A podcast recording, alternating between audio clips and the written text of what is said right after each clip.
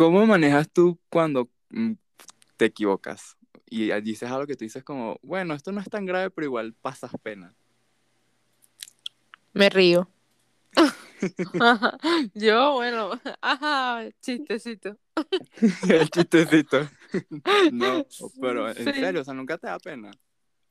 Bueno, ya va. Primero, a mí no me da pena nada. O sea, yo, sí, tú sabes que no soy nada penosa. Lo que sí es que a veces me ha pasado que digo algo y la persona no lo toma tan bien como yo pensaba que lo iba a tomar.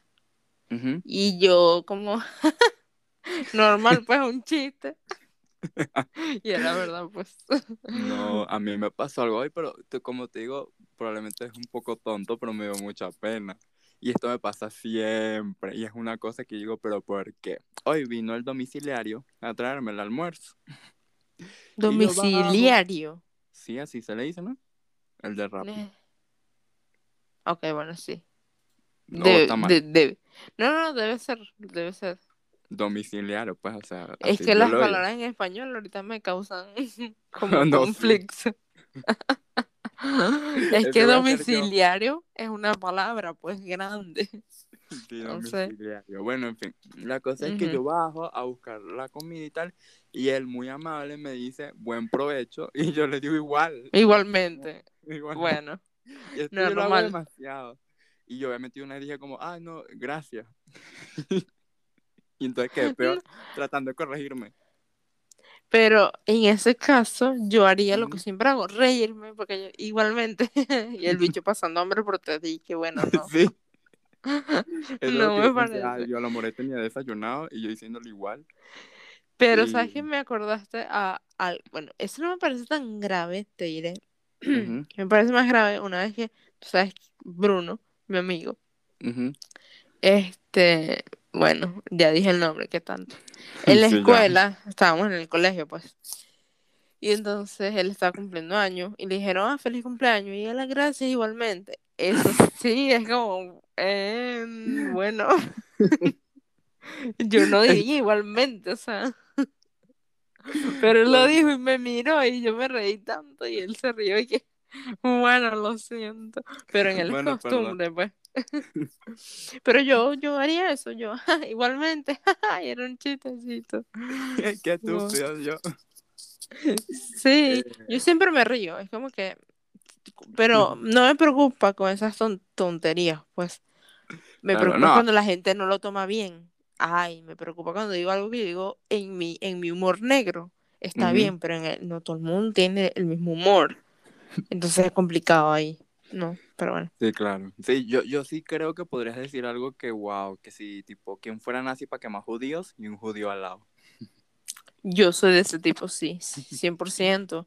Yo a veces digo cosas que digo, miel.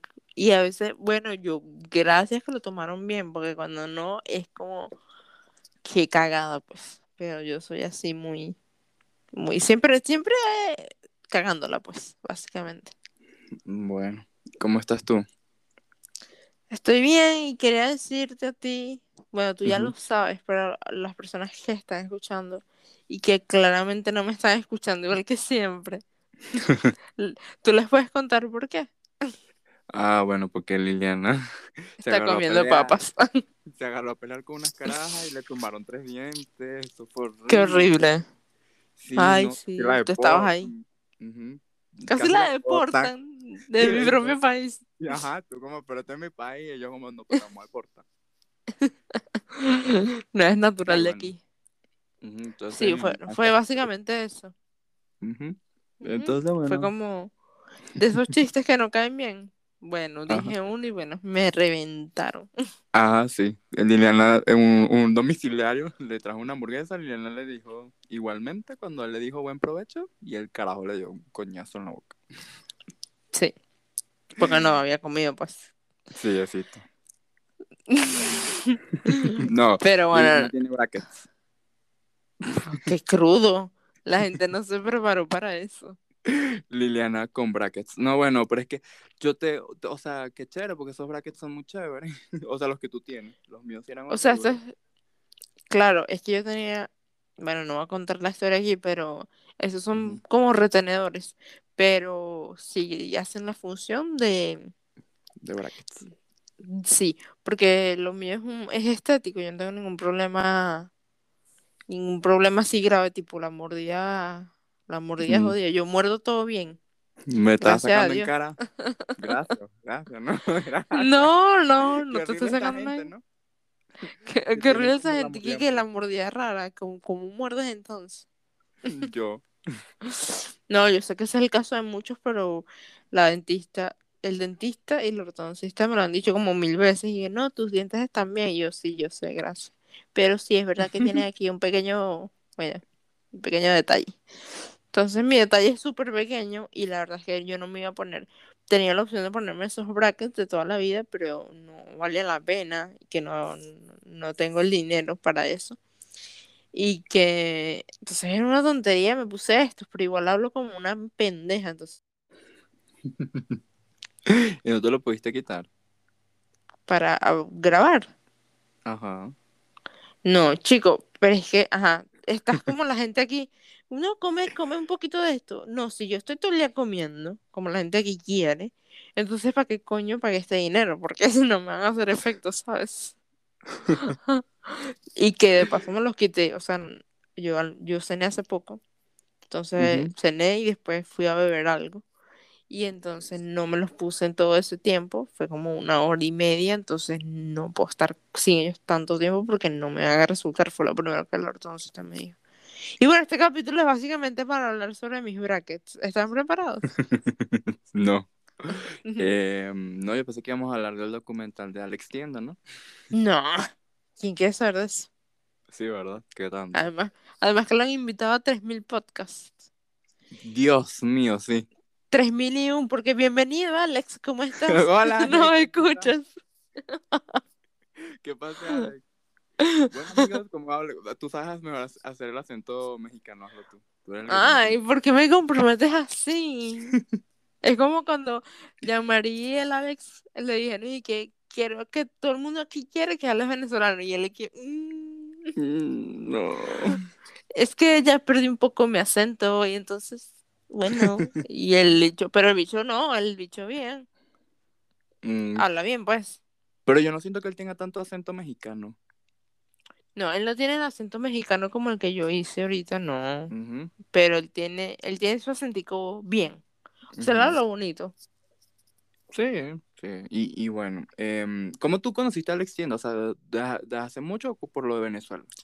No, quiero que sepas que yo lo conozco hace mucho tiempo. Sí, cuando fuiste Eh, a tomar unos vinitos con él. Sí, no, es más, este, yo, yo estoy en el mundo de YouTube desde hace mucho tiempo.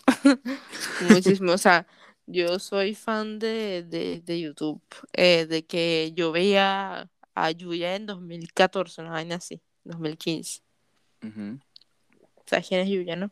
Sí, obviamente, ¿no? Una mentira. Pero, pero ella sigue relevante o ya no. Lo que pasa es que Yuya es, es una youtuber diferente. Yo la considero así porque sabes que ella no va, no va como que con, con el flow de, de los. Por ejemplo, tú eres youtuber de, de X cosa. Por ejemplo, ella es de, de maquillaje. Ya dije, por ejemplo, 50 mil veces, pero bueno, no. Ajá, bueno. Ella es de maquillaje. Y ella se quedó con eso. Y ella a veces hace cositas así, pero es, como que es lo de ella. Ella no se va a poner y que, bueno, eh, beso challenge, eh, marihuana challenge. No. La bella es, 24 es horas en la poseta. con... Qué rabia, marico. No, ¿por qué me estás queriendo meter 24 horas en 12 minutos? ¿Tú crees que yo me voy a creer eso? Ajá, sí, uno- ellos creen que uno nació ayer. Y si lo hacen de verdad, ¿qué, qué bola, qué idiota? sí, totalmente. No, bueno. Imbéciles. 24 horas en el closet. 24 horas en la piscina. No, ese, ese es el que yo siento Bueno, que más 24 explota. horas en el closet. Yo duré 24 años en el closet, Javier. ¿Por qué? No puedo creer que tengo que explicar mi chiste, qué arrechera. Ah, porque pues no eres lesbiana. No Soy eres- claro. Ah, pero tú no, tú no duraste 24 horas, ¿no? Tú duraste como 15 años. Dije 24 años. Bueno, me cagaste el Ah. chiste, gracias. Ahora siento lo que sintió, lo que sintió el domiciliario. Domiciliario. No puedo. Ay, perdón, es que mi mente, mi mente se fue volando. No, ahora no. Yo escuché o 24 sea- horas en el closet. Ah, bueno. Sí, sí. Yo dije tú- 24. Liliana. Liliana Bueno. es lesbiana para los que no sabían. Sí. Saludos a cierta persona que no, no le gustan los gays. Si no te gustan los gays, o... Es que, me, ¿sabes qué me, qué me molesta? Que ¿Qué ibas a decir que se suscribieran? Tú estás alejando los, las 10 personas que nos oyen. mm, mm, si no, si son homofóbicos, sí. Porque Bueno. aquí los... Bueno, Love mentira, love. también pueden quedarse, pues, pero no me... No, me pon- no se me pongan intenso. En fin, No dejen comentarios. dejen comentarios, sí. No, bueno, pero volviendo a Alex Tienda. Entonces ya tú lo conocías. eh, Hace ya- mucho, sí. Ok. Y, lo, y en, este, lo que pasa es que él tiene muchos, muchos videos, uh, de hace muchos años. Y yo lo volví a ver con el documental de Corea del Norte, porque me pareció épico. Pero claro, él no era un youtuber que yo veía con constancia, ¿sí me entiendes? Pero sí sabía de él, pues. O sea, sí, ya lo conocía hace un tiempo. ¿Y tú fue como que lo descubriste ahora o fue? Yo había visto sus videos recomendados del Corea del Norte, pero no los vi. Eh, porque aquí viene el tema de que yo no soy tan fan de ver videos de gente viajando. Me gusta, pero me aburre. O sea, me aburre mucho. Qué loco. Sí, No te tolero. sí, no, yo, no, no es que no me aburre, es que yo puedo ver a un youtuber que viaja y digo, ay, qué chévere este, este muchacho o muchacha, eh, todo fino, Pero qué qué genial", rechera pero que sea yo. no. Eh, no, pero ya los cinco videos como que me aburre un poco porque, eh, no sé, mm, no, no, yo siento que es, es bien porque uno aprende, uno ve otros países, otros, otros pueblos, cosas que uno no sabía que ni existían. Pero Sí. yo siento que como que, mm, como que no siento es- esa, esa, esa conexión de wow, sentí que viajé. No, pero sí me gusta, sí me gusta ver, es como que ah, tengo como momentos en que oh, voy a ver y veo unos 10 de un youtuber que viaja y, mm, y de repente dejo de ver como por dos meses. Entonces Alex tiene así, yo había visto como sus, las recomendaciones en YouTube, pero ya cuando tú me lo mostraste, porque fuiste tú la que me dijiste, mira el documental de Venezuela que está haciendo este, este chamo, Ah, sí. claro, fuiste tú. Y yo Ay, "Ah, qué lo bueno. ver". Lo vi fue por ti en realidad. Bueno, Alex, tienes que, bueno, tú sabes. Ese porcentaje de reproducciones, una es para Liliana. Exactamente, tal vez más, porque yo creo que ya se le llama a alguna otra persona. Pero ya yo se lo recomendé a otra persona. Ah, bueno, eso pertenece a mí. Solo para que sepas. Este, hay video, hay videos de videos de, de viaje, pues, de viajas, de yo nunca fui fan, por ejemplo, de Luisito Comunica, no me gustaba tanto. Yo fui fan por un tiempo, 2018, yo era fan. Pero porque, o sea, a mí me gusta el contenido de Luisito, pero llega un momento que me, me aburre, pero, pero es bien, porque o sea, el contenido de Luisito es totalmente diferente al de Alex. Totalmente, o sea, no hay... La única cosa igual es que viajan, los viajes, y bueno, conocen cosas nuevas.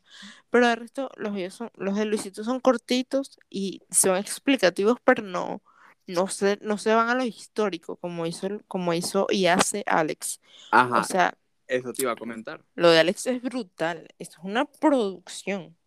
Sí, que los, normalmente las personas que viajan, ellos sí tratan como de explicar como, vamos a suponer que llegan a la plaza aquí, Bolívar de Bogotá, que tiene su historia, y entonces ellos llegan y dicen, bueno, en esta plaza mataron a tal persona y tal, y hay palomas, y tú vienes y te tomas fotos con este carajo y tal, y a mí ese contenido es como, ok, qué bien, pero normalmente me termina aburriendo Te atrapa.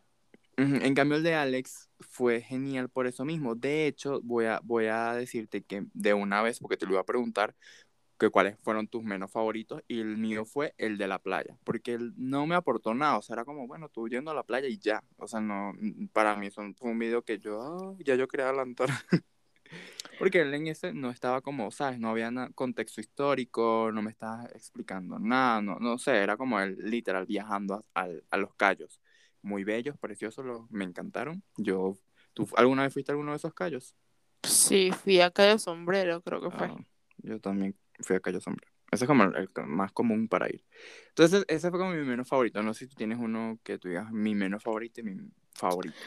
A mí, la verdad, sinceramente, todos me encantaron. Y, o sea, el de la playa tal vez como no fue tan informativo, pero, o sea, él transmitió, creo que en cada episodio él transmitió lo que él exactamente quería transmitir, porque tampoco es que sea, bueno, este callo es así, y él incluso explicó.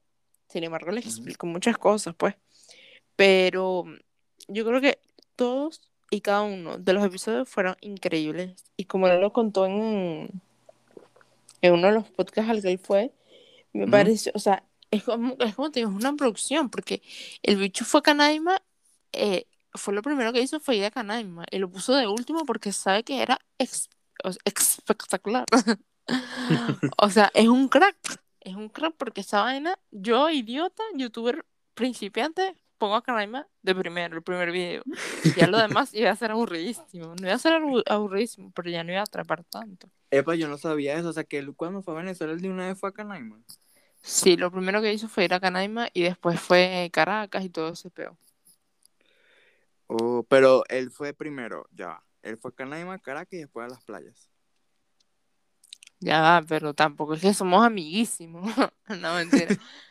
Eh, fue lo que él dijo en un podcast, por eso te lo estoy diciendo. No sé cómo fue el orden de la playa, pero tal vez, él- Ok. bueno, no sé, no me importa. Lo, el punto es que lo primero fue Canaima y por eso te digo que el bicho es un crack. O sea, él tuvo que. O sea, e incluso él dice que eso, la carpeta en donde está eso, él dice que era Ujú. como un terabyte de contenido. Y es como Mm, que es demasiado. Entre lo histórico, entre las imágenes, entre el- los videos. Él dijo que estaba grabando con 5 o 7 cámaras. O sea, esa mm, vaina. sí. Netflix. Pero, y sabes que a mí el de, el de Canaima, me, obviamente me gustó mucho, el Santo Ángel y tal, pero ese también sí hubo partes en que dije como, yo aquí hablando mal del documental, no, o sea, yo Nah, bueno, no, a Javier no le gustó el documental. Pues dilo Yo- No, yo abiertamente. también quiero hablar de las cosas que a mí personalmente no me gustaron. No es que no me gustaron, sino que no las aprecié tanto. Eh, porque tampoco quiero, quiero que le lancemos flores a... Porque fue increíble. O sea, yo le daría que sí 8 de 10 al documental porque fue grandioso. Exigente, Tú, tú, exigentísimo. tú le das 15 de 10 por lo que veo. Sí, marico, yo no haría eso. O sea, lo que él hizo, yo no lo hago, marico. Y que, ay, bueno, me voy para Guadalajara. No, quédate quieta. a contar la historia de Guadalajara. No, Pero es que a, a ese punto voy, que cuando yo comencé a verlo, eh, era este tipo de docu-serie muy bueno. mm, Creo que la historia estaba muy bien contada.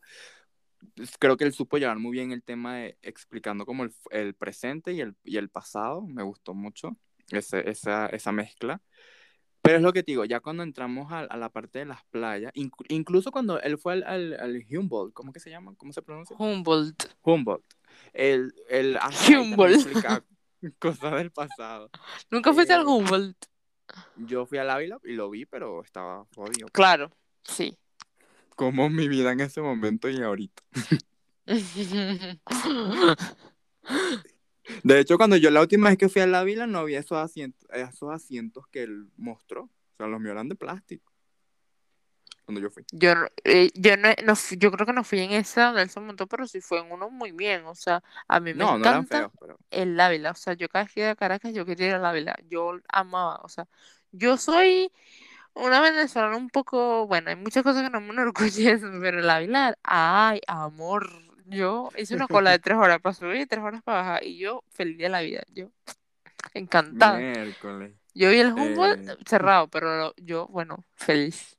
Eso Cuando sí, fui- te puedo decir, top. Yo cuando fui no hice cola porque todo el mundo dijo, llegó Javier y me abrieron, me abrieron paso. Y yo entré. No, mentira. Yo fui y, no había Lo que pasa es que fuimos que sí, en el día, en el peor día, pues. Donde todo el mundo iba a ir, pues.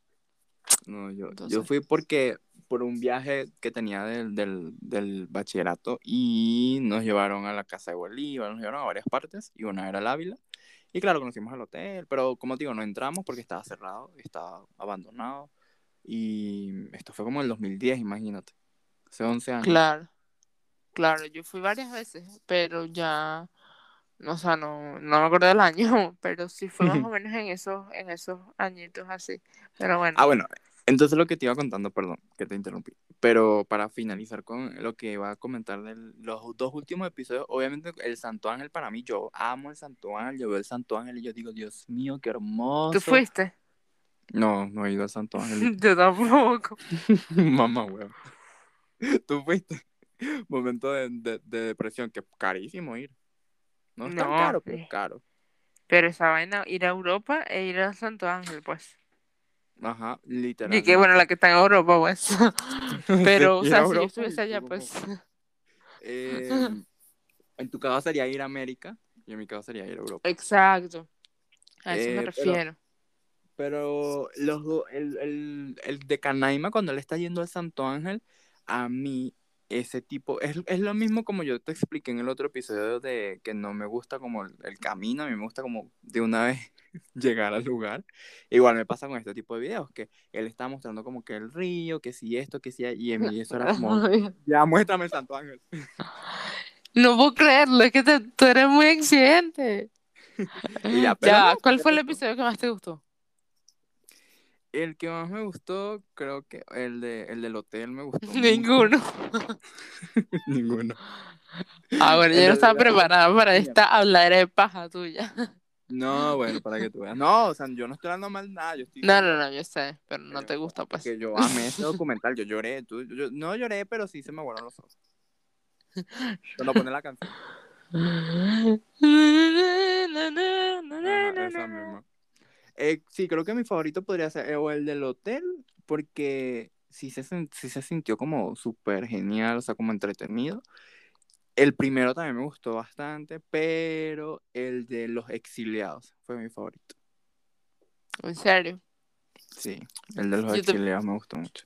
Yo te puedo decir que yo no tengo menos, el que menos me gustó, no tengo ninguno, porque de verdad siento que todos me gustaron. Tal vez un poco el de cuando, cuando, no es que no me gustó. Bueno, en fin, yo creo que me gustó todo, la verdad. No te puedo decir que no, porque es que solamente cuando le robaron los 20 dólares fue como, mmm, qué chimbo. O sea, o sea, no es que fue chimbísimo porque no es que no me gustara que le robaran, me, me encantó que le robaran. Yo Divino, cagándola profundamente. Suspenso total. El super plot twist No. de la historia.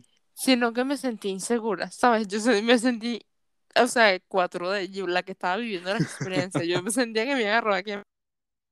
Y cuando él salió a las 10 de la noche en la Candelaria, mi alma, ¿tú sabes lo que es la Candelaria? Mm, Candela. mm. Candelaria. O sea, yo fui allá una vez en el día y yo dije, me van a robar la virginidad. Porque la virgen todavía. Y dije, no, yo me siento insegurísima y era de día. Entonces, el bicho 10 de la noche, va, es que, te- no, y lo peor es que le compró una leche a un tipo y unos pepitos. Ese era hambre que tenía Alex. No me jodas. Yo supongo que él salió para ver si lo robaba. No. Obvio. Claro que Obvio. No, sí, Javier, yo supongo que el robo para ver si lo secuestraban, lo asesinaban, le quitaban las siete cámaras y no volvían más nunca. Obvio, mira, mira, o sea, si yo fuera creador de contenido y yo voy al país que supuestamente es el más inseguro del mundo, yo voy a ver si me roban y después decir, me robaron, como Luisito. Y obviamente no lo robaron, pues. por No, pero. Javier, tú tienes un pequeño detalle. No sé ¿Qué? si te lo habían dicho, pues. ¿Qué? Que tienes un pequeño detalle. ¿Cómo vas a pensar así? no, te lo juro. Yo, yo estoy seguro que hay más de uno que piensa como yo que. No, o sea, yo no se lo estoy criticando y no me parece feo porque yo lo hubiese hecho igual, te digo. O sea, si yo, yo fuera creador de contenido, yo pensaría, me voy a meter en lo extremo para, para sacar material. Porque qué material es eh, solamente estar en el hotel y ya no. Él dijo, yo voy a salir, a ver, si me roban, bueno, lo grabo. Y si no, bueno, también grabé, pues. O sea, yo lo veo en más en el sentido de que, o sea, tal vez hasta mm, tienes razón, pero yo lo veo más como voy a salir a ver si es verdad que eh, Venezuela está insegura. Ah, no hay que voy a, voy a salir a ver si me roban. Eso sí, no. Pero como que voy a ver si está insegura, como dicen. Pero en fin, ese fue el que, mm, no es que no me gustara, me sentí incómoda, me sentí mal, me sentí horrible, porque yo en Venezuela me sentía eh, insegura hasta en mi propia cama, pero bueno, eso es cosa aparte. Pero te puedo decir que el, mi favorito, no, no mi favorito, pero sí fue como el que me, me hizo sentir, o sea, yo casi lloré en ese, y no fue el de Salto, Salto Ángel, fue el de Ujú. El Ah, de, el de Petare me llegó al Cora. O sea, el de Petare fue. Porque, o sea, ver ese, ese niño y tantos niños, que eso parece un kinder, primero. Mujeres deténganse y hombres también, porque no es culpa nada más las mujeres. Detengan, no paran más. Petare está sobrepoblado. Eso sonó como programa de televisión. Mujeres deténganse y hombres también. ¡Qué buenísimo! Me encanta. Tendremos una sección próximamente. Vale. Porque claro, no voy a decir que no, las mujeres no paran, ajá, y el hombre, responsabilidad igual. Pero dejen de parir. Está so- hay un pequeño problema de sobrepoblación en Petare. No sé si lo saben, pero bueno, muy contenta porque después yo seguí la historia y el chamito, o sea, tú viste que yo fui a una casa este, de un chamito, no me acuerdo el nombre del chamito, y estaba la hermana haciendo arepa. Ajá, ay, qué horrible, ay, qué horror. Qué ca ah, Dios mío, qué caso. Yo dije, no, hijo, esto, esto es mucho para mí porque es que yo lo sentí muy real porque yo- nosotros vivimos allá y sabemos lo que es la pobreza. O sea, nosotros no, no estábamos en estos extremos, pero, pero yo sí fui a casas que, que, que miércoles no estaban así, pero estaban decayendo todos los días. Y eso para mí fue un dolor porque es que esos niños son, creo que no, no se lo merecen, pues. Y es como la organización esa de unos venezolanos que yo los aplaudo, este, eh, los ayuda los, y los incentiva. No es como que, bueno, tú vas a dar esto y vas a vivir bien toda la vida y espera por mi ayuda todos los, los, los días o cada fin de mes. No, es como que los incentiva a hacer algo, algo por ellos, ¿sí me entiendes? Entonces, creo que eso es lo que le hace falta al, a esa población, esa pequeña parte de Venezuela que es, que es la clase baja, de que fueron acostumbrados a que, bueno, nada, este, tu cesta ticket, sales embarazada, tienes tu bono y todo eso, y, y la vida no es así, lamentablemente hay que ganársela, ¿no? Entonces, yo creo que ese es como un valor que ellos, mm, mucha gente, no solamente ellos, pero mucha gente no, no aprende. Es como que, bueno, voy a esperar el fin de mes, ¿sí me entiendes? No, búscatelo, gánatelo. Y hay mucha gente talentosa. O sea, y, no sé, ese, ese episodio para mí fue como, me partió el corazón. O sea, yo dije, miércoles, qué, qué horrible. Sabes que una de las cosas que me puse a investigar después de ver lo de Alex Tienda es qué tanto turismo ha tenido Venezuela a lo largo del, de, o sea, la pasada década, que es la que la más le pegó en la historia al país. Y me sorprendí, me sorprendí mucho con las cifras, porque no son tan mal como yo pensaba. Y bueno, aquí las tengo. ¿Quieres oírlas? Claro, obviamente. Bueno, mira. En el 2010 entraron 96 mil turistas a Venezuela. Y ok, tú pensarás como, bueno, 96 mil no es tanto, podría haber Mm. entrado mucho más. Pero aquí viene lo curioso, que en el 2010 nosotros no, todavía no estamos en una crisis tan fuerte, de hecho estamos normal, o sea, yo sentía que no- Estábamos pensando que no íbamos a entrar en una crisis, claro. Sí, e- ese era el momento que uno decía, Venezuela como Cuba, jamás. Ajá, exacto. No, no, no creo. Eh, eh, eh, eh, no, por, por eso. Entonces, la cifra sorprendentemente, sorprendentemente sube en vez de bajar. En el 2011 entraron 161 mil turistas, en el 2012 fueron 365 mil. Imagínate, ya va, subiendo. En el 2013 fue de 348 mil, en el 2014 332 mil y así ahí empezó otra vez a disminuir hasta llegar al 2017 con 97 mil. O sea, en 2017 fue la misma, casi la misma cifra que la del 2010 y la del 2018 fue de 60 mil nada más. La del 2009 no existe. Le digo, la del 2019 no existe y la del 2020, bueno, que si Alex Tienda nada más. Bueno, Alex Tienda fue ahorita el 2021. Qué loco. O sea, qué loco. Sí, eh, e- es impresionante porque yo pensé que iba a ser al revés, o sea, que, en que me iba a mostrar un número súper alto y que iba a ir disminuyendo.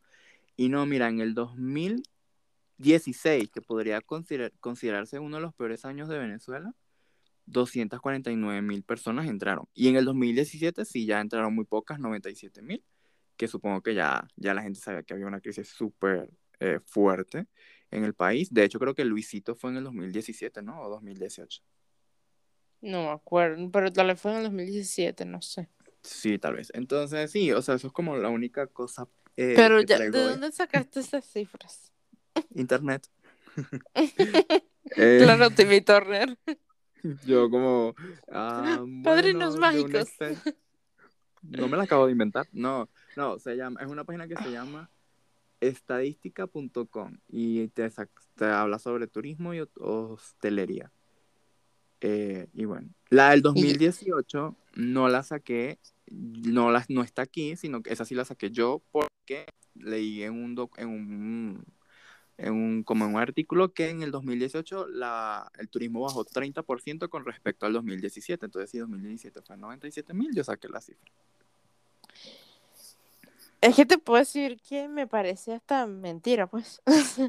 Porque es que, o sea, eh, te explico por qué. Porque es que allá en Venezuela no vemos como, como, y como el turismo funcionando, ¿sí me entiendes?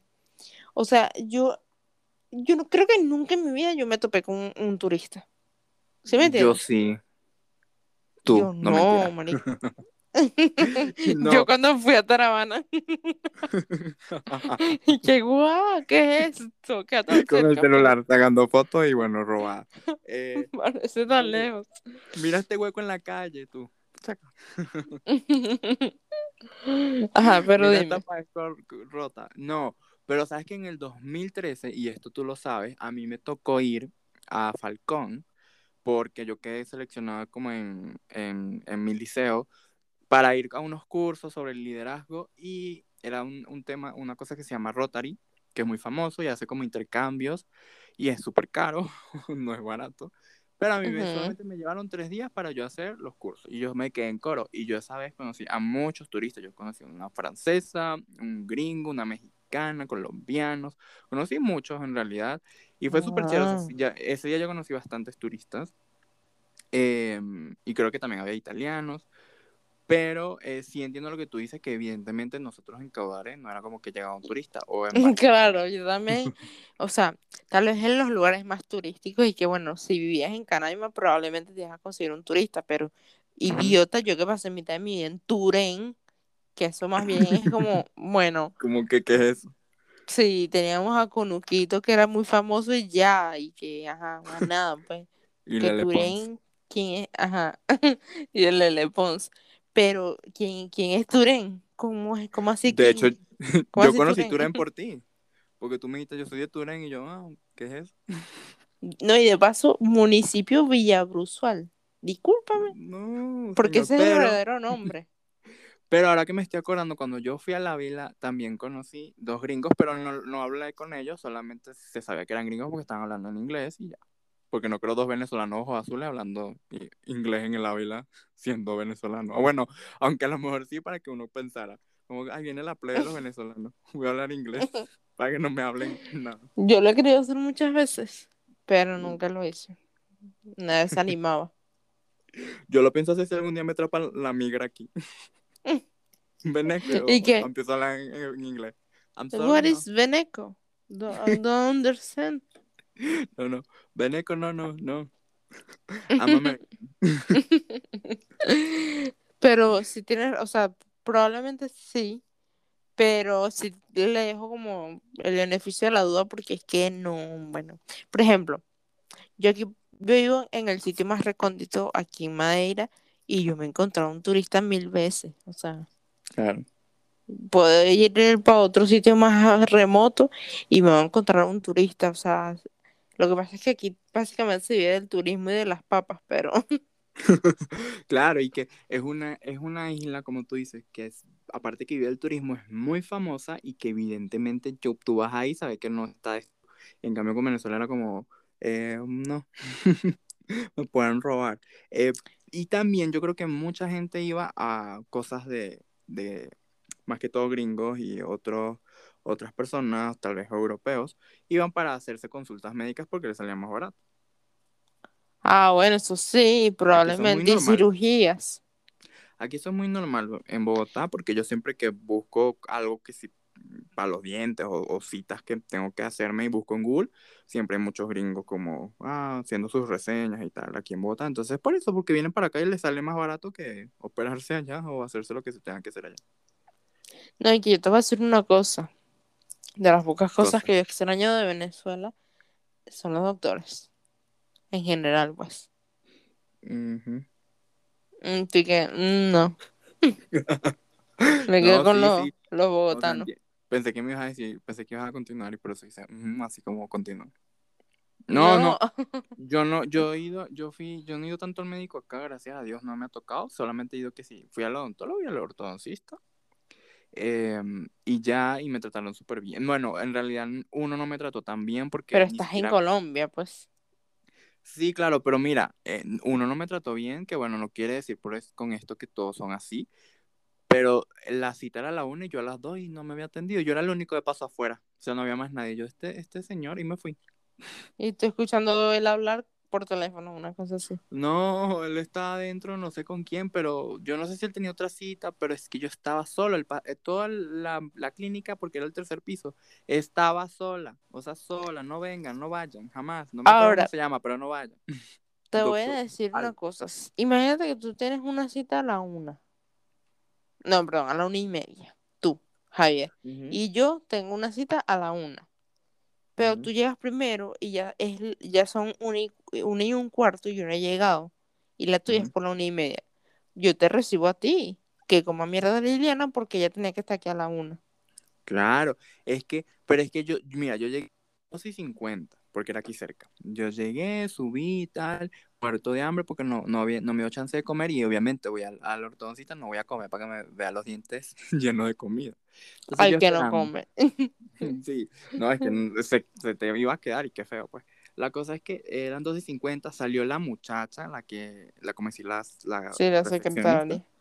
Sí, Ah, bueno, lo primero que me dijo fue que no aceptaba tarjeta, ya me acordé, y me dijo que podía ya sacar el banco, pero el banco era ahí muy cerca y yo le dije, bueno, como faltaban cinco minutos, fui, saqué, regresé súper rápido, y ahí me puse, senté esperando, esperando y esperando, y le escribí por WhatsApp y todo, le dije como que estoy afuera, y me dijo, llama un momento, no, y yo me fui, y de hecho después me llamaron como dos veces más como para cambiarme la cita, pero yo ya me había quitado los aparatos en otro lado.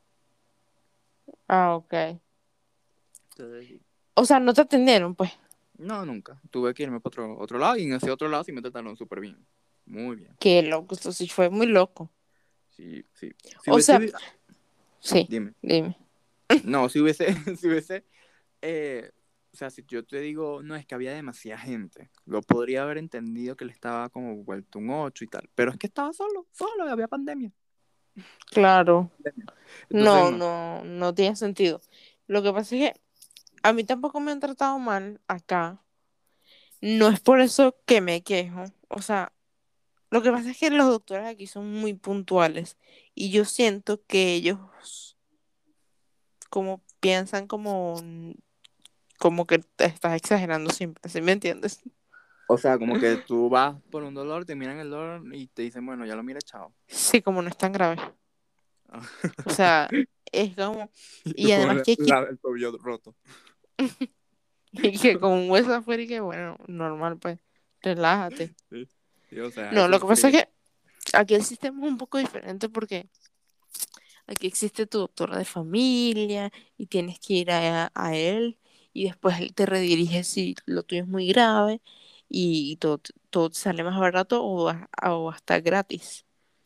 Pero cuando son cosas de especialistas te- te- es una mierda porque, o sea, por ejemplo, tú- obviamente se sabe que hay especialistas para todo. Que Sí. si, el- eh, que si el odontólogo, que si el ortodoncista, ya no cumplen la misma función. Pero, por Ujú. ejemplo, yo fui al odontólogo, un ejemplo, y yo le comento sobre un caso que no tiene que ver con él, sino con un ortodoncista. Pero si tú eres chévere, tú me puedes decir, mira, haz esto, esto, mi recomendación, y, y después te dice, ve al, al ortodoncista. Pero no, la gente es como que, ay, no, vea para donde es y ya es como que, bueno, ya, solucionate. Pero dime más o menos así, una, una, una luz. O sea.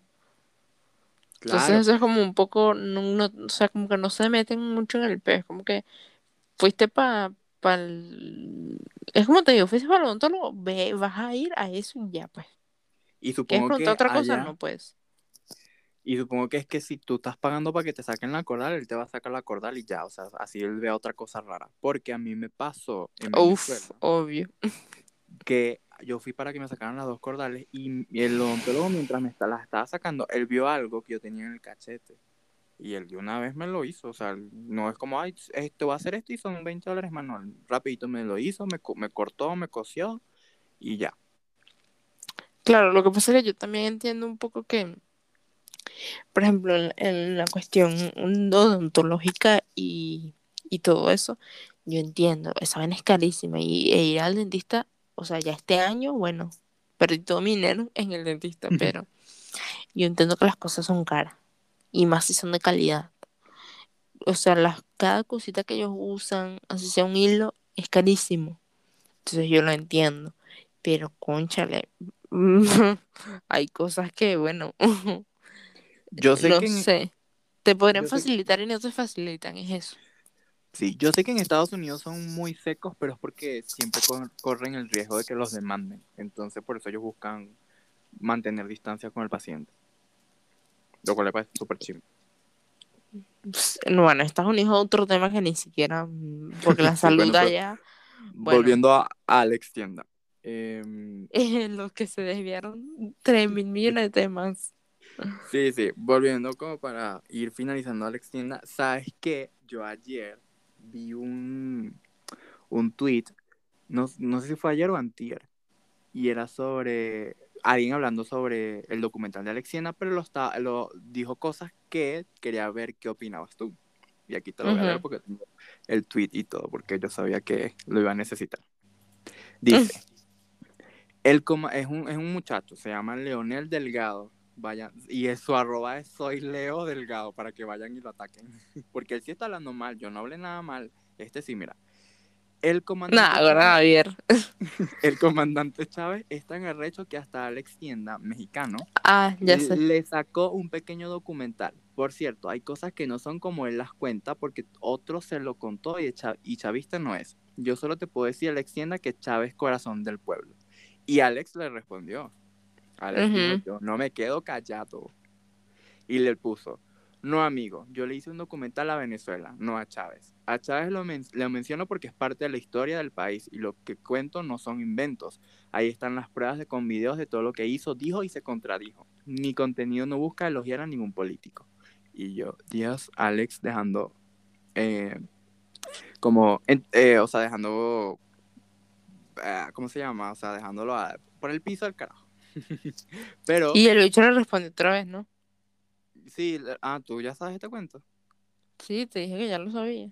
Ah, no, y perdóname, disculpa. Bueno. Javier nunca me oye, o sea. No, pero. Yo... Eh, Javier, ¿ya, ya sabes este cuento? yo sí te lo dije en media hora atrás. Te lo dije antes de empezar el programa. Eh, Fui pero, yo la que te eh, pasé el capture. no. la cosa es que me di cuenta en ese tweet que había mucha gente molesta diciendo que Alex mintió. Y aquí hay otra, que porque yo tomé screenshot a muchos. Ok, sí. No me gustó porque no hablas de las sanciones y bloqueo impuestas por el gobierno de Estados Unidos y afecta directamente a todos los que vivimos en Venezuela sin importar su tendencia política. Hablas de que Venezuela mm. era un paraíso y antes de llegar Chávez había pobreza del 70% y una carita así haciendo como, mm, y había otro hablando de PDVSA, pero para no alargarnos más, dime, ¿qué opinas tú de eso? Yo opino que la gente es idiota. Sí, me encanta, yo también. Listo, adiós. Bueno, chao. Chao. No, la verdad es que lo que pasa es que yo soy el tipo de persona que yo sé que yo, yo, pocas como, por- como pocas personas como yo hay. De que si a mí no me gusta algo, yo sencillamente no voy a comentar, Javier. O sea, ¿para qué coño la madre me va a poner a comentar una vaina que no me gustó? O sea, ni un dislike. Yo creo que en mi vida le he dado dislike a un video y no me acuerdo ni siquiera sí. cuál fue. No, Yo pero sí ¿por qué? Al de Kika Nieto, el de Lo Tolero. Ah, bueno, ok, pero bien. O sea, a mí directamente si a mí un video me ofende, yo sí le doy dislike. Le doy. Pero creo que le doy dislike que sea uno. Porque si no me gusta, sencillamente no le doy un view. O sea, no le doy una visualización. ¿Para qué coño? Y de paso y que bueno. O sea, yo raramente comento los que me gustan. Imagínate los que no. No hay necesidad. O sea, a menos que sea algo, como te digo, literalmente que valga la pena. Pero yo no me pongo a comentar. O sea, me pareció más estúpido incluso el de la tipa que el del tipo. Porque el tipo, bueno, idiota. Pero el de la tipa es como pa... O sea, yo creo que Alex... Es como te digo, lo que Alex hizo, yo no lo hiciera. Yo no lo hiciera. Y lo que él hizo, claro, que obviamente es su trabajo. Obviamente no fue como que Yo sí lo hiciera porque se ganó unos buenos, unos buenos miles de dólares. Claro, no, yo entiendo, es su trabajo y, y obviamente él ganó con esto, ganó muchísimo y ganó muchísima fama también. O sea, el bicho sabe lo que está, él sabe por lo que está apostando. Vamos a estar claro, Claro. clarísimo. Pero él se le nota que genuinamente, que, o sea, que hizo muchas cosas genuinamente, ¿sí me entiendes? Por ejemplo, lo, de- lo del video de, tuviste el video de que él sacó después que decía gracias Venezuela, que hizo Sí. el GoFundMe y todo eso. O sea, yo creo que esto es un verdadero influencer, una gente que mueve masas. No una caraja y que bueno, hay una influencer y es como nope. Y que para todas las personas que me preguntaron de dónde saqué este color de uñas, bueno, les explico. no. Y nada le pregunto. Sí, como mi rutina de la mañana. Yo me Mm. paro, escribo tres frases sobre lo importante que soy yo, voy a Starbucks, me tomo un té chía y regreso. Te Vuelvo, chía. luego tomo, hago otras cinco frases de las cosas que quiero hacer en el día y quiero lograr, medito 10 minutos y tu mierda. Epa, primero, ¿de dónde sacas tantas horas en el día? Segundo, que ladilla. Yo que bueno, y que me levanto a las 6 de la mañana, pero antes de irme para el trabajo, yo pongo cinco cosas ahí, más o menos, ¿qué quiero comer Ajá. hoy? Yo he visto algunos que dicen, yo entro a las 10 de la mañana, pero me paro a las 5 para hacer todo esto y que me alcance. Y yo, no, mi amor, o sea, No, de verdad, si lo hacen, qué bien. O sea, qué bien, pero uno, o sea, uno es humano, uno no es un robot, uno todos los días anda diferente. A mí me encantaría estar todos los días de buen humor, pero no, que ladilla. Y de paso soy mujer. Eso cambia demasiado. que por Pero en fin. Obviamente voy a comentar algo más que no tiene que ver con el punto, pero para todas las personas que quieren tener una rutina, o sea, lo mejor es tener como varios planes, es decir, uno que tú en la mañana digas, hoy quiero hacer este, este plan porque ando de humor, o tener otro plan que tú digas, hoy no, no tan animado, voy a hacer este plan que tengo de, de opción B para los días en que no amanezco tan feliz, y aún así sentirte productivo. Ya, mejor tip, apláudanme. Yo también quería comentar algo. No. ¿Por qué te trabaste? Por, fue como así, como con penosidad. Ujú, ¿Qué? No, lo que pasa es que, que tú dices, o sea, como para ser productivos, y, y eso me, o sea, recordé en la cuarentena que yo sentía que no estaba haciendo nada productivo, y, y nada más quería decirle a la gente que está bien también no ser productivo algunas veces. No es como que, ah, bueno, y que que no hace nada todos los días, qué chévere, yo sabía que estaba correcto. No, tampoco así. Pero hay días en que yo literalmente no sirvo para nada y está bien. O sea, uno a veces es muy, conchale, es demasiado auto- autoexigente. Por ejemplo, yo lo soy y si yo un día, o sea, un día, no sé, no sé, me siento mal, me bajó el periodo, tengo problemas en el trabajo y cosas así. Y literalmente quiero estar todo el día acostada viendo Netflix, está bien, porque uno necesita un descanso. Y, y la gente que necesite escucharlo, bueno, escúchenlo porque está bien. No siempre está bien estar todo el día. La gente que está todo el día, no, qué felicidad, Dios los guarde, estoy aquí Mm, trotando y después de esto voy a trotar más y después voy a, voy a un brunch y es como que, nah, guara, qué ladilla también. Una, descansa, relájate. O sea, Bueno, eh, hay necesidad de relajarse. No sé, yo lo eh, veo así, o sea, todo el día productivo, ok, sí, bien, hay que, hay que trabajar, hay que echarle bolas a la vida, pero un día que tú te sientas como una mierda, bueno, siéntete.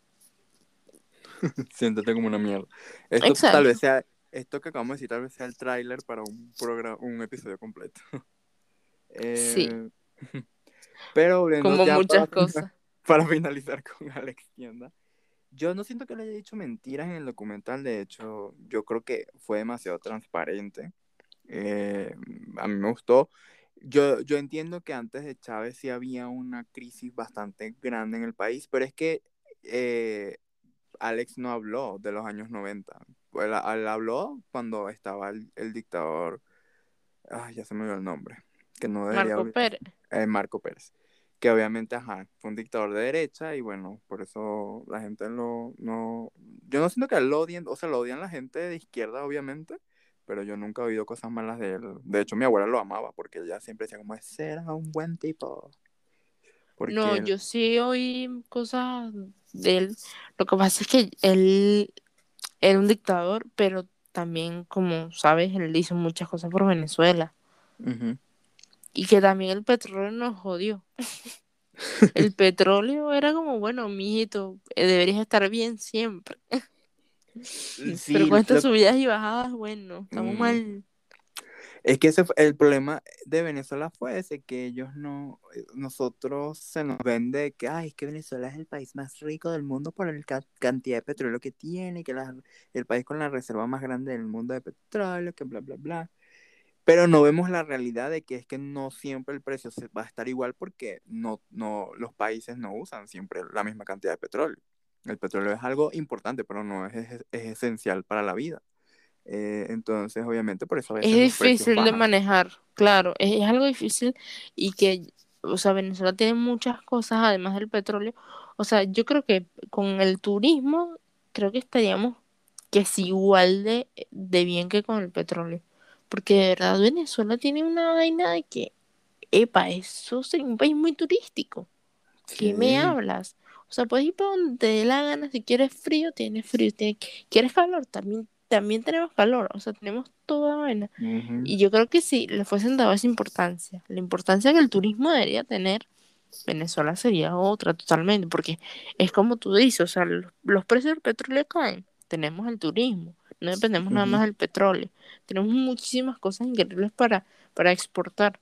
Pero bueno, Sí, Venezuela es el país donde el, el- es, el único país del mundo, por lo que tengo entendido, que el cacao se da excelente. O sea, el mejor cacao del mundo es el de Venezuela. Y es como, y eso ya no existe. Es como increíble. Bueno, yo te digo algo, a mí me encanta el chocolate de Venezuela, yo que chocolate. No, pero sé que, sé que en Suiza también eso, eso es muy así, y en belga, en belga. ¿Qué hablo? En belga. Belga. Eh, pero por eso te digo, no sé si, pero yo lo tenía entendido así, no sé, a lo mejor exageré, pero sí sé que en Venezuela están las condiciones para que el cacao se dé de una manera increíble, que no se da, es muy difícil que se dé porque el cacao no se da sencillo, de hecho, se viene una escasez de chocolate, prepárense personas en el mundo. ¿Qué, qué habla? ¿De dónde sacaste Sí. ese dato? No lo tengo aquí, pero ah, hay que buscarlo. Yo Lo soñé anoche. Lo soñé, soñé en un mundo sin chocolate. Yo no soy Y es así como comienza la desinformación. Gracias, Javier. No, Danos fuentes. Mira, ya lo estoy buscando en Google, pero di algo mientras yo lo busco. Ah, mira, advierten de una posible escasez de chocolate a nivel mundial. Acumule chocolate mientras puedas porque su precio podría dispararse. Una combinación de eventos que ya ha causado un aumento en el precio de los granos, bla, bla, bla.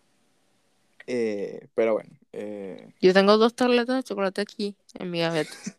guárdalo porque eso te va a valer más que un Bitcoin. Con, ¿sabes qué chévere? Bueno, están ahí y no los comeré por un tiempo porque, bueno, No, pero o sea, esto no es que va a pasar ahorita, es que puede pasar porque cada vez se consume más chocolate y se, y se está... Pero eh, si el sembrando mundo ya es una mierda, ¿te imaginas el mundo sin chocolate? O sea, o sea, yo puedo vivir sin el dulce, pero no sin el chocolate. O sea, sí puedo vivir, pero es que, que ladilla. Claro. Entonces, bueno, siento que con... Siento que me parece súper lindo que alguien como Alex Tienda haya decidido hacer eso y más porque muchas personas mm, veían extranjeros, veían de muy mala manera Venezuela. Y yo estaba viendo comentarios de su último video y, y había mucha gente que sí, peruanos, eh, em, de República Dominicana, colombianos, de Chile, diciendo como, no, que qué bello Venezuela, que no pensé que iba a ser así, que hasta lloré con el final, bla, bla, bla.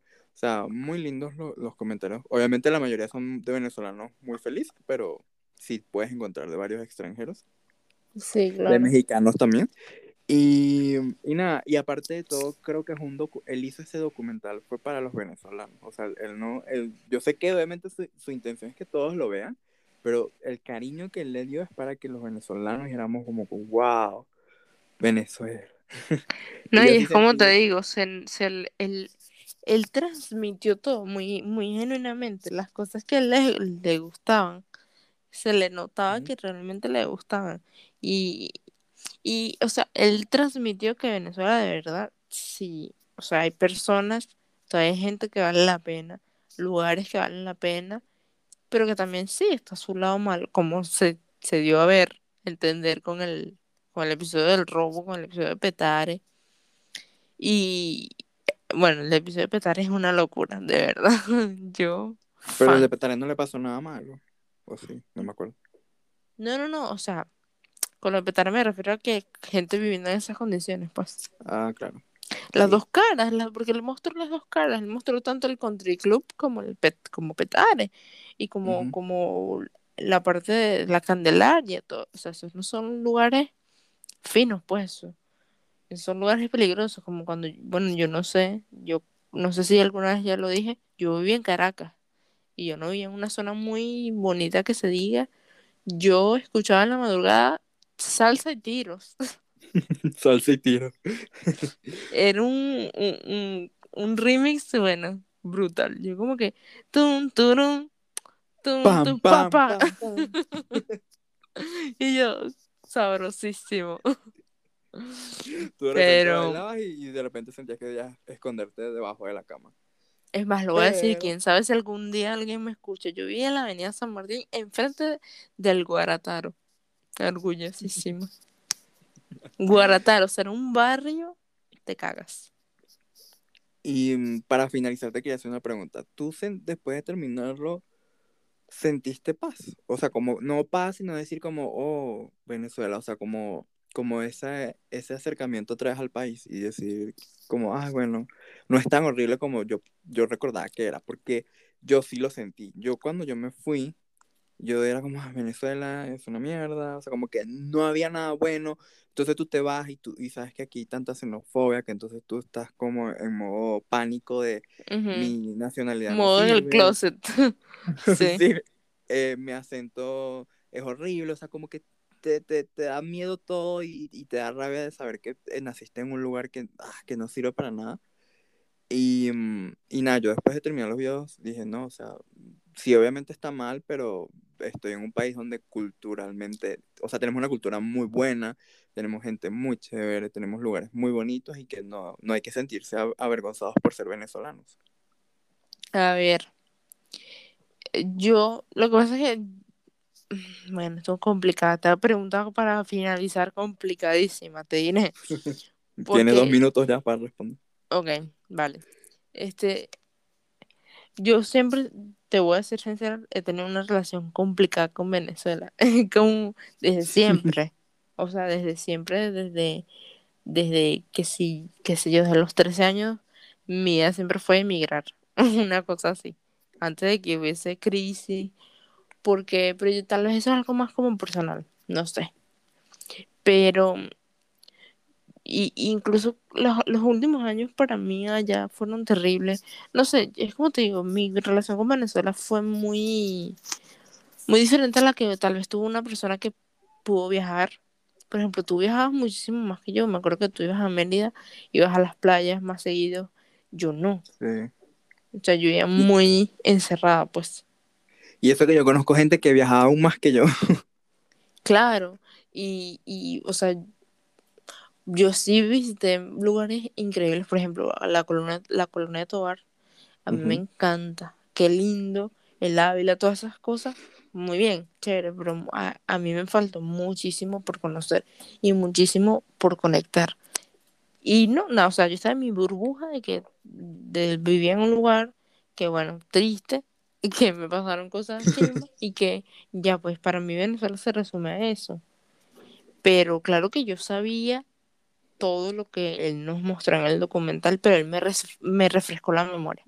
Claro. Fue como, como- fue como un, un, un fresh de que epa, esto existe y que también depende mucho cuando, cuando tú te fuiste y cuando yo me fui. En 2018 todo estaba en la mierda. O sea, yo me acuerdo de que yo tener dinero para comprar y no poder comprar algo. O sea, era, era heavy, era de que, bueno, me, se me antojó esta comida y yo iba a tener dinero y no lo podía comprar porque no había.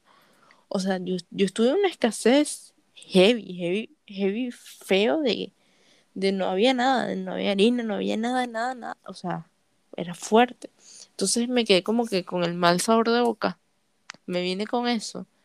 Y claro, las cosas han cambiado mucho. Incluso yo veo que Caracas tiene como mil negocios nuevos y que Sí. cafeterías súper fancy y vainas así. Yo como que, qué loco. O sea, es loquísimo porque yo no, yo no me acuerdo de esa parte. Yo esa parte me la perdí. O sea, Y, pero, Pero- todo es muy raro allá, porque entonces tú ves que abren muchas cosas, pero cierran otras. Por ejemplo, ya no hay McDonald's, Burger King y ya no sí, existe. exacto. Y es Es como, pero, loquísimo. ajá, son marcas que tienen demasiadas décadas y tú me vas a decir que, que ya no está. O sea, me parece una locura. Lo que pasa es que eso sí tiene como una explicación. Y, o sea, no sé si quieres que lo diga rapidito. Eh, sí, rapidito. de que, por ejemplo, McDonald's, tú, tú vas a un McDonald's, y yo lo sé porque yo vi un video recientemente, y esto tiene mucho sentido, y la razón por la que ellos cerraron. Tú vas a un McDonald's y una hamburguesa, un combo normal, mediano, tú sabes lo que es una hamburguesa de McDonald's, una miseria. Una hamburguesa normal te cuesta 16 dólares, y tú vas a un lugar, un negocio local, que están, es un emprendimiento de, de una gente normal como tú y como yo, y una hamburguesa te cuesta 2 dólares, una vaina así. Y es igual de buena o mejor aún que la de McDonald's. Entonces, claramente, McDonald's, Burger King y todo eso murió porque hay competencia y la competencia es local y la competencia te lo vende más barato y más sabroso. Entonces, ahí yo sí lo entiendo, pues. Así es súper entendible. Entonces, Sí, bueno. sí, sí, si eran esos, a mí también me habían comentado esos precios, si eran así, entiendo, pero si en verdad cerró, porque la gente no iba por, pues si es triste, pues, a- aquí honestamente la Big Mac, que es como la referencia, cuesta 5 dólares, entonces como, que cueste una 16 dólares allá es como miércoles. Sí, marico, yo vi un video donde un, un bicho se pidió que si la más top y era que si al final dio como, no sé, 20 dólares. Y es como, no, ¿qué haces? O sea, 20 dólares aquí, no sé, me voy a un buen lugar, un lugar tipo gourmet de hamburguesas y me como una hamburguesa y hasta dos. Sí, O claro, sea, aquí un lugar gourmet de hamburguesas así chévere, que no sea McDonald's, un- son 8 euros y te viene con papita y refresco. ¿Sí me Y entiendes? claro, así también debe ser en Venezuela, que habrá lugares en donde con 8 dólares comes. Bueno, yo he visto como que sí, 10 hamburguesas por 15 dólares y tú, mierda. Sí, entonces bueno, por eso lo entiendo. Pero en fin, el video me dejó, el video, el documental me dejó muchas cosas bonitas y me, no sé, recordé muchas cosas bonitas que sí pasan en Venezuela porque claramente uno olvida, uno tiene corta memoria para, para las cosas buenas y para las cosas malas uno parece que las recuerda toda la vida y eso está malísimo. Mm, Sí. Y Venezuela también me dio cosas buenas, no lo puedo negar. Conocí gente excelente que yo siento que nunca más en mi vida voy a conocer porque eh, sí, la gente en los otros países es un poco más difícil. Este, no imposible, pero sí son difíciles. Sí. Y, y nada, me dejó gente increíble y me dejó y me crió. O sea, Venezuela a mí me crió. me Sí, total. formó. Claro, Entonces, uno, uno va me a acuerdo tener de- el chamo. Uno va a tener el chamo hasta que uno muera. Y la arepa. Claro. Y el pana y marico, que ladilla. O sea, yo el que ladilla, mm, bueno, el que ladilla es mi marca personal. Ya te la enseñaste todos allá, que la de ella. no. Pues debería. Más que todo, eh, yo he enseñado que sin metiche. Digo mucho eso que metiche. Y chismosa. Digo Bueno, mucho entonces- eso. Entonces, esto fue por todo el, el episodio de hoy. Y gracias, Alex. Si nos Ay, escuchas sí. alguna vez. Algún día, si Alex nos escucha, gracias por haber hecho eso. Sí. Fue muy lindo, la verdad. Sé que es tu trabajo, pero hiciste un buen trabajo, pues. Sí, sí, hizo muy buen trabajo y Es se merece. Es aplaudible. Total. Y bueno, espero que ojalá regrese y termine de mostrar más cosas a Venezuela porque le faltaron. Le faltaron. Sí, y que bueno, no sé si sabes con lo del Go, GoFund, Go, bueno, GoFundMe. la, eso. Este, ya van 83 mil dólares. Mm, wow, mucho dinero. Sí, o sea, y él lo puso por un límite de 25 mil. Entonces Wow, lo sobrepasó y se supone que eso es para ayudar a esta fundación de unos venezolanos y él quiere volver para eso, pues, y bueno, esa gente que él, eh, que él mostró en el video en, en esa casa, les compraron una nevera nueva. No, Entonces, bueno, yo fui feliz. Pero bueno, muchas gracias por lo que él hizo y que si no han visto el documental, vayan a verlo. Y si quieren colaborar con el GoFundMe, también. sí, bueno. Chao. Chao.